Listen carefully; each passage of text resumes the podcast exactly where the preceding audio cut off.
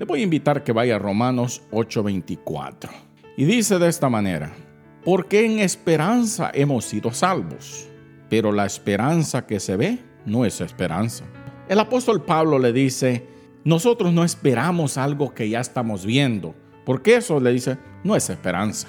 Le dijo, pero esperamos, dice, que un día veremos aquello por lo que tanto hemos esperado con paciencia. Todos nosotros tenemos un deseo de ver a Cristo un día y poder decir gracias Señor porque nos salvaste, gracias por los vasos que tú usaste para hablarnos y gracias por aquellas personas que nos predicaron y nos dijeron que había esperanza en Cristo, no importa la circunstancia en la que usted estaba en ese tiempo. ¿Cuántos le dan gracias a Dios por eso? Gracias por esas personas que tú has usado a través de los siglos para hablarle a su pueblo. Y quiero dejarles con la hermana Jency que quiere compartir con todos nosotros esto que el Señor le mostró. Yo le pido a usted que abra su corazón porque Dios todavía sigue hablando para aquellos que esperamos y tenemos aquella esperanza que estamos aguardando con paciencia. Así es que yo le invito a que se quede con nosotros y escuche esto que el Señor le mostró a nuestra hermana Jency. Que el Señor les bendiga. Que el Señor les bendiga a todos los que van a escuchar en este momento lo que yo les voy a, a relatar. Algo muy especial que el Señor me mostraba Dios mostraba algo bien maravilloso a mi vida y quiero compartirlo con todos ustedes para que veamos nosotros que las cosas son ciertas. A veces nosotros dejamos de creer en todos los acontecimientos que, que quizás encontramos en la Biblia, pero déjame decirle que es algo muy real, algo preciado, algo que Dios quiere que nosotros sepamos y lo muestra. Y yo quiero relatarles eh, lo acontecido con mi vida.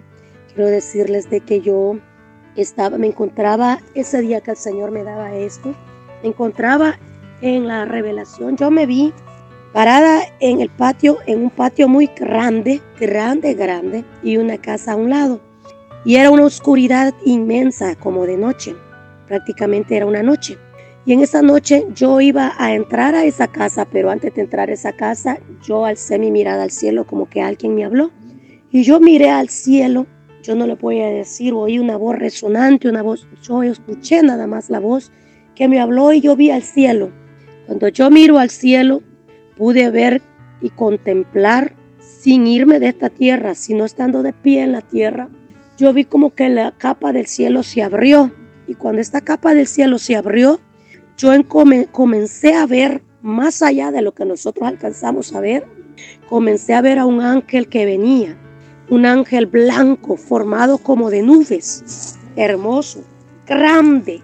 Venía de espalda, venía de espalda y venía dirigiendo a alguien. Cuando de repente yo vi que el que venía dirigiendo era un, a, un, a un montón de ángeles.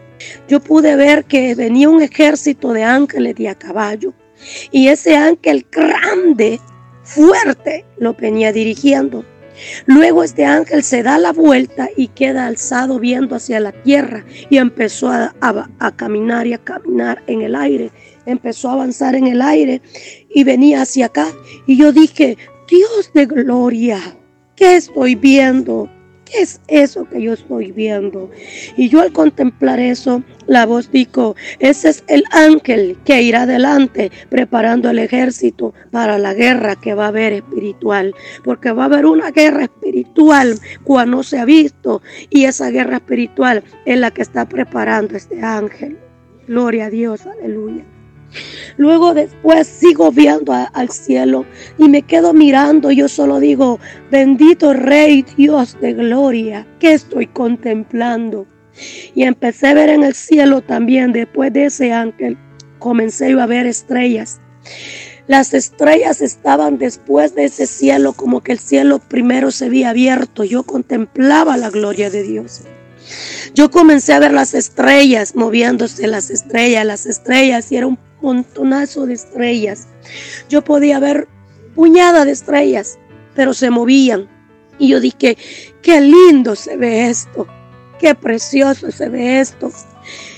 Y yo le hablaba le hablaba a la gente y le decía, miren, quiero que vean. Y nadie veía. Y le dije a un varón que aparece en la revelación, le dije, mira qué especial lo que estoy viendo yo en el cielo.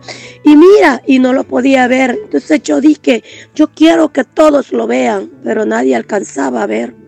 Nadie alcanzaba a ver lo que yo estaba viendo.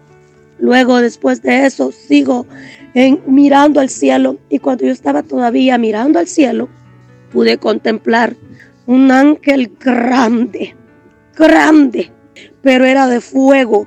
Traía una corona de fuego arriba de su cabeza.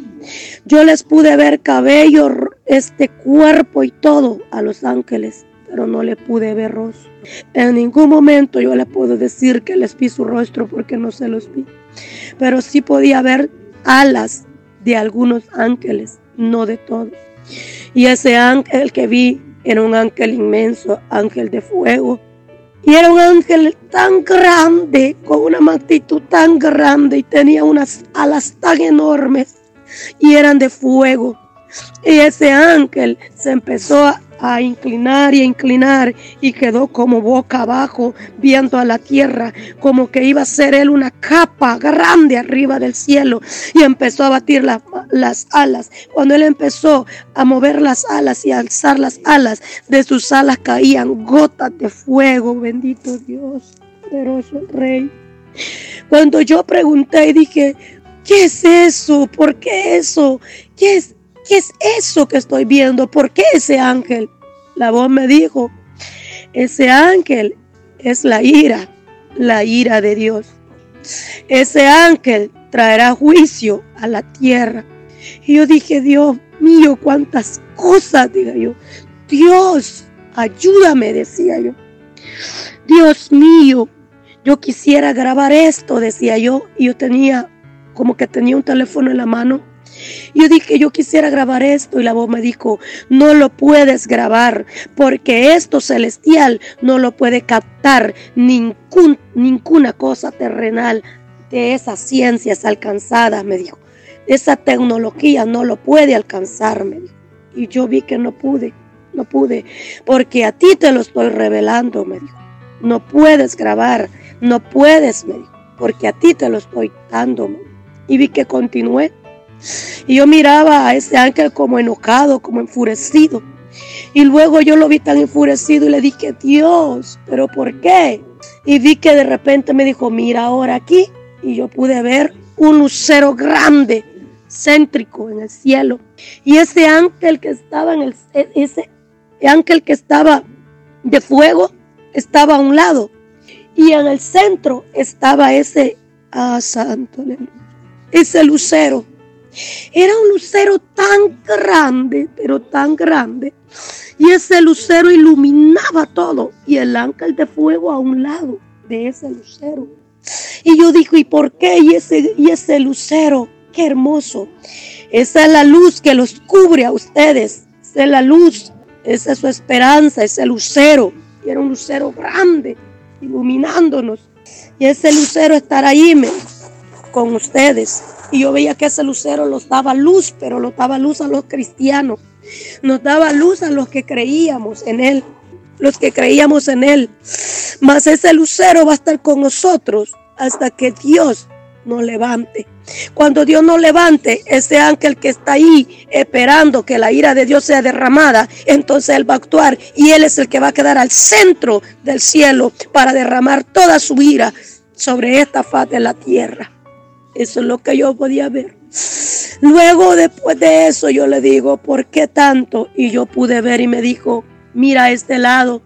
Yo pude ver las lunas. Yo contemplé las lunas. Y me dijo, mira los tiempos, me dijo. Observa las lunas. Yo podía ver unas lunas hermosas. Una luna grande, una luna menor que esa y otra luna pequeña. Y me dijo, guíate y ve las, las lunas, me dijo. Y yo veía entre las nubes y toda aquella luz. Yo podía ver las lunas. Yo podía contemplar las lunas y me decía, los tiempos, los tiempos, me decía. Estás pendiente de las lunas, ten pendiente de las lunas, me decía. Y yo podía contemplar las lunas. Gloria a Dios, aleluya. Quito sea el Rey. Y luego después de eso yo pude ver también. Isakaya Mansuriba Kendoribase. Ayamas Doribakaya Mansuribasaya. Yo pude ver que del cielo se siguió abriendo más y donde se abrió más pude ver que de ahí bajaba algo hasta aquí como un camino. Y ese camino empezó a salir y a salir de allá de las profundidades del cielo, de lo más que yo ya no podía ni alcanzaba a ver. Y bajó. Y esa luz como camino, como quien ve una alfombra extendida, llegó a un metro de la tierra, pero no tocó tierra, quedó a un metro de altura y quedaba altito y no tocó tierra. Yo dije, ¿y por qué esa luz llega hasta ahí? Porque la presencia, porque ese día no será tocada la tierra. Me di, yo pude ver el camino. Y yo dije, este es el camino que nos levantará cuando la trompeta suene. Ese es. Ese es el portal que nos llevará al reino de los cielos. Dije yo. Y sí, ese era el portal para llevarnos al cielo, es el camino. Y el camino era tan angostito que apenas cabe uno para cuando uno se para en él. Apenas tú puedes caminar en él porque es tan angosto, tan pequeño.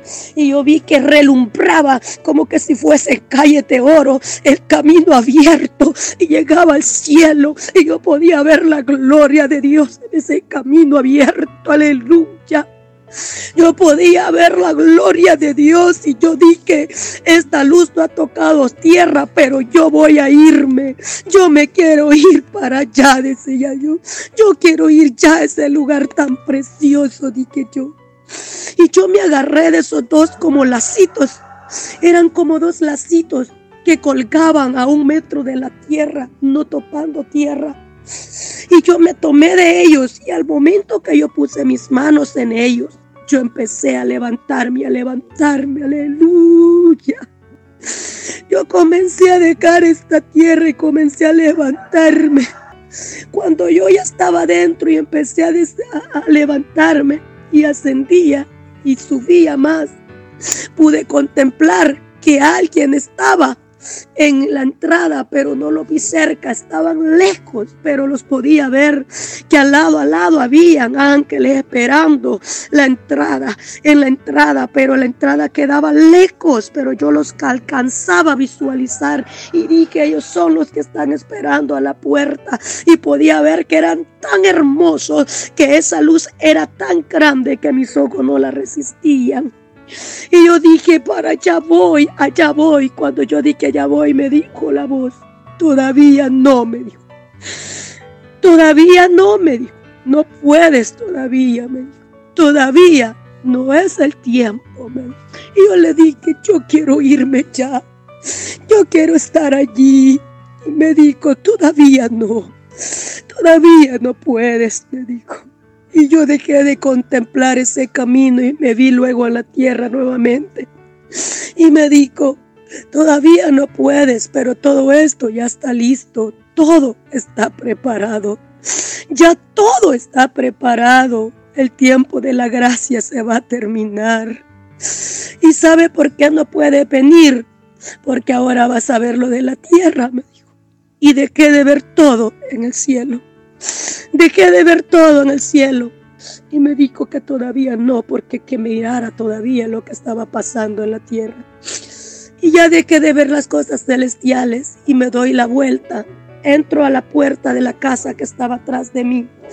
Y cuando yo entro, voy viendo montones de cama, puñadas de camas, camas blancas, blancas, blancas, líneas de camas y vi puñada de gente dormida, gente dormida, gente sentada platicando una con otra, gente perdiendo el tiempo, gente que no está haciendo lo que Dios quiere, gente que dice ser hijo de Dios, pero no están los pies en la viña.